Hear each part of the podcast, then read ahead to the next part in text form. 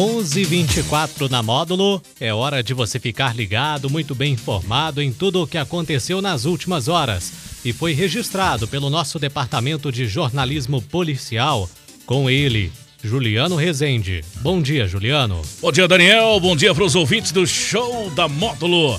Vamos às principais ocorrências registradas nas últimas horas. Idosa perde mais de 27 mil reais após cair em golpe. Ladrão invade residência enquanto o morador dormia e furta 4 mil reais. Golpe do botijão. Polícia registra caso de estelionato na venda de gás de cozinha no Facebook. Plantão na Módulo FM. Plantão. Oferecimento WBRnet, 1 giga, ou seja, mil megas de internet e fibra ótica por 99,90 e Santos Comércio de Café, valorizando o seu café. Em Patos de Minas, na tarde desta quinta-feira, uma mulher de 59 anos procurou a polícia militar, relatando ter sido vítima de golpe financeiro. A vítima, é aposentada pelo INSS, e que o homem não identificado teria realizado um empréstimo no valor de 27.271 reais, que o dinheiro tinha sido creditado na conta, na qual ela recebe o benefício. A vítima ainda contou que posteriormente uma mulher teria entrado em contato com o número de DDD 11 por meio do aplicativo WhatsApp, falando para a vítima cancelar o empréstimo que teria que devolver o dinheiro depositado para outra conta, a qual foi repassada. Acreditando ser verdade, a vítima fez uma transferência no valor mencionado para a conta do golpista. Só depois de ligar para a agência, a vítima constatou que havia caído em um golpe. Uma residência localizada no bairro Morada Nova, em patrocínio, foi invadida nesta quinta-feira, enquanto o morador da casa dormia.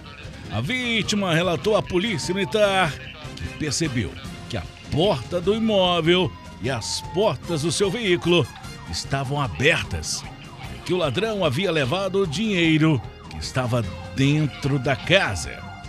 Ainda segundo a vítima, foram levados cerca de 4 mil reais, que não ouviu nenhum barulho.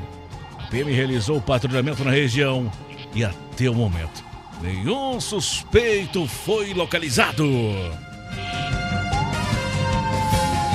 A polícia procura por um homem suspeito de ter aplicado golpes em patrocínio.